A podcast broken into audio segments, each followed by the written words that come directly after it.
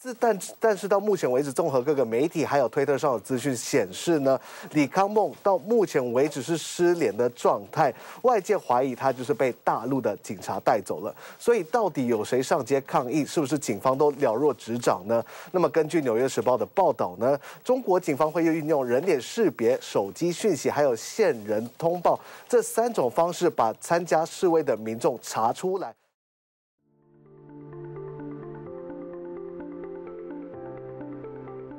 欢迎来到四零四档案馆，在这里我们一起穿越中国数字高墙。中国数字时代本周推荐媒体：莽莽。白纸革命后，柏林参与者发起的中文期刊，在几次集会游行后，柏林的一些手足决定筹办一个不受审查的中文刊物。第一刊设置了圆桌讨论的环节，希望能收集从四通桥以来各种运动声音，既作为经验的分享，也希望能存留下运动的证明。CDT 报告会栏目收录和中国言论自由及其他人权问题相关的报告资讯。这些报告的来源多种多样，包括机构调查、学术研究、媒体报道和网民汇集等等。同时，我们也欢迎读者向我们推荐值得关注的报告。开出白纸革命第一枪的南京传媒学院有示威女学生离奇被消失。我们怎么可能清楚那么多学生？台湾网站，我们学校没有做任何官方的说明。办不了，听懂了吗？学习清楚，通知那句的。我们刚才听到的是南京传媒学院对失踪女学生李康梦的回应。今天我们首先关注白纸革命的余波、被捕的手足和被起诉的海外小粉红。随着中国取消清零政策，白纸革命也逐渐走向平静。然而，白纸革命的余波依然继续。首先，白纸革命启蒙了一大批年轻的抗争者们。在白纸革命之后，他们活动中组织的社群、平台和连接并没有消失，相反，在 Telegram 等社交媒体上，青年抗争者的人数在继续壮大。据不完全统计，以 Instagram 账号“公民日报”平台上的电报群为例，目前在全世界范围内，至少有十六个国家的三十五个城市的华人组织起了社团，并继续运营。白纸革命中，中国国内有至少十二个城市发起了组织社团，也依然在继续运转。其次，中国当局开始了一贯的秋后算账。白纸革命后，中共逮捕了大量抗争者，大多数人已经陆陆续续回到家中。然而，依然有人被继续关押，没有释放。据美国之音报道，网传南京传媒学院率先举白纸无声表达抗议的女学生李康梦已经被捕，名单上还包括之前的四通桥勇士彭载舟、真名彭丽发、金家伟、林怼怼、川川、王成浩、李牧、王代月、王浩。陈嘉玲、黄玉峰、魏海和杨子晶。据自由亚洲报道，南开大学哲学院讲师吴亚楠因支持白纸运动和要求保护参加抗议的学生，而被校方以检查核酸为名诓骗进精神病院。此外，中国各地的三十多位律师在表示愿意为被捕抗议者做免费法律援助后，遭到有关当局和身份不明人员警告、恐吓或骚扰。最后，西方国家开始拘捕那些违法的海外小粉红们。美国检察官逮捕了一名在伯克利音乐学院留学的中国学生，原因是威胁和恐吓海豹运动中支持民主的中国留学生。另一方面，在中共二十大期间，中国驻英国曼彻斯特领事馆外交官打人事件一直备受舆论谴责。本周，中国方面做出了调离打人外交官的决定。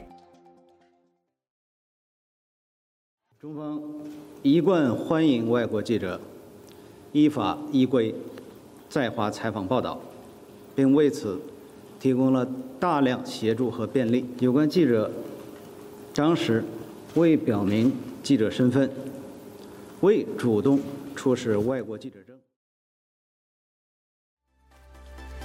我们刚才听到的是中国外交部发言人赵立坚对 BBC 记者在上海被捕的回应。我们接着关注无国界记者，中国是世界上最大的记者监狱。无国界记者发布了一份2022年年度报告，称目前全球共有533名记者被拘留，创下历史新高。此外，今年有57名记者遇难，65人被扣押为人质，49人失踪。其中，中国依然是世界上最大的记者监狱，目前共有一百一十名记者被关押。紧随其后的是缅甸、伊朗。越南和俄罗斯。在中国被捕的记者中有十九名女性记者，其中报告特别提到了张展和黄雪晴。值得一提的是，张展是无国界记者二零二一年新闻自由奖的得主，黄雪晴则获得了二零二二年新闻自由奖中勇气奖的提名。此外，报告还提及了在狱中的其他几位媒体人，包括前中央民族大学教授维吾尔在线创办人伊里哈木、苹果日报创办人黎智英和香港城中出版社创始人姚文田。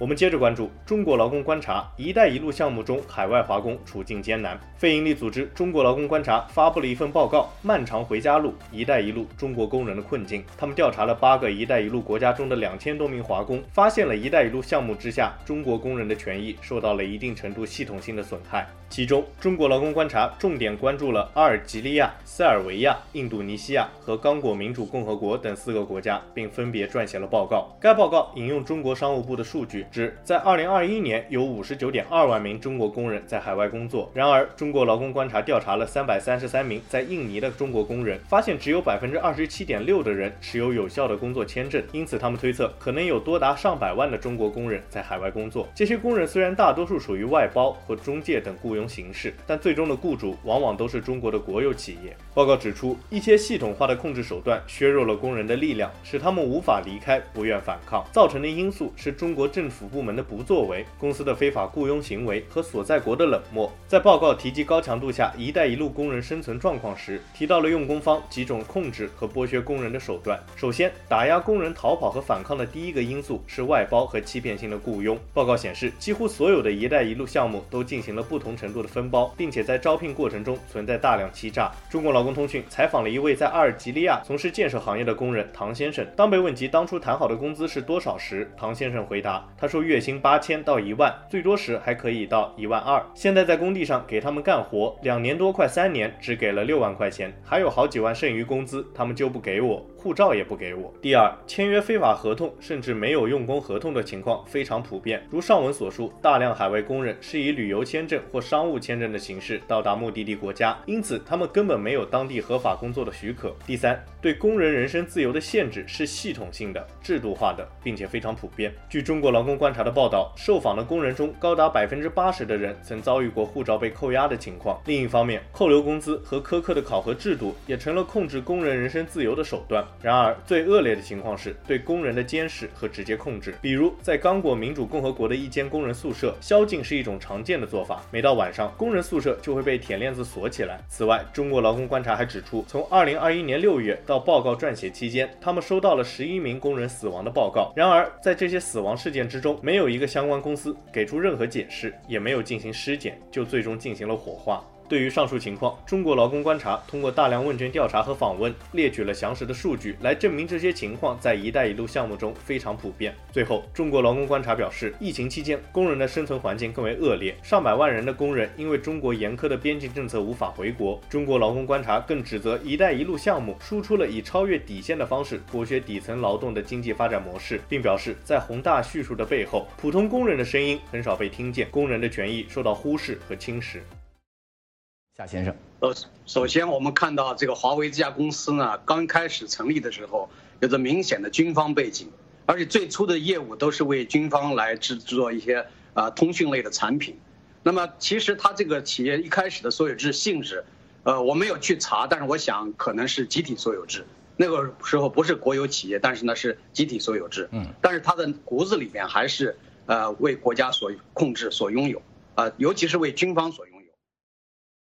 我们刚才听到的是学者夏叶良对华为公司的分析。我们最后关注中国党国体制和私营企业的关系。美国战略与国际研究中心发布了一份报告，以华为和阿里巴巴两家公司在马来西亚的扩张为例，分析了中国的国家资本主义制度对中国企业的支持和制约，也将这种政商关系称为马来西亚模式。这是该系列报告的第三份。稍早，该机构还分析了中国企业在希腊电力市场和西非采矿市场的扩张。报告指出，这两家公司从中国当局获益。首先，中国官方为这两家提供金融和政治的安全网。报告指出，特别是华为在国内得到了中共的大力支持，并列举了从贷款优惠到政府项目等一系列有利华为的政策。然后，这两家公司利用在中国积攒的技术和能力优势，开拓马来西亚市场。此外，中国也利用自身的外交资源帮助这两家公司，比如阿里巴巴就参与了杭州市政府与马来西亚数字经济公司的协议。中国的外交官们也经常为两家公司做宣传。作者评价这两家公司得到了国有企业般的待遇。然而，作者特别强调，虽然这些公司和中国政府有政治联系，但是中国在马来西亚等地的大多数科技投资本质上还是一种商业行为。两家公司为了赚钱来到马来西亚，而如果他们提供的服务品质不好，也不不会得到马来西亚市场的认可。该机构也特别强调，最终的商业服务还是要凭借自身的实力。